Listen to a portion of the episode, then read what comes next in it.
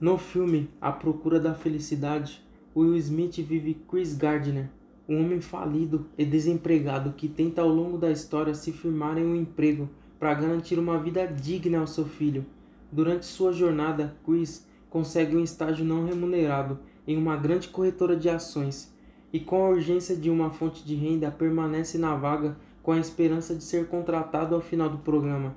Enquanto isso, seus problemas financeiros só se acumulavam, tornando-o dependente de abrigos públicos para dar ao seu filho um lugar para dormir e se alimentar. Ao longo da história, é possível identificar vários momentos em que Chris poderia ter desistido do trabalho que iria mudar a sua vida, como a emocionante cena em que é obrigado a dormir com o filho no banheiro da estação de trem, mas no qual persiste em razão da esperança de que algo bom esteja por vir. A esperança em dias melhores é o combustível da nossa vida, que parece só ter sentido quando colocamos fé que o melhor ainda está por vir. Quando cremos que estarmos ou não satisfeitos com a vida que levamos até então, algo melhor nos espera na próxima etapa. Quando adolescentes, achamos que só seremos felizes quando conquistarmos nossa liberdade. Ao iniciarmos a vida adulta, queremos um bom emprego, um amor, filhos. Após conseguirmos isso, temos certeza que só seremos felizes quando acompanharmos o crescimento das crianças. Suas conquistas, os objetivos vão mudando, mas o princípio é sempre o mesmo: o melhor ainda está por vir.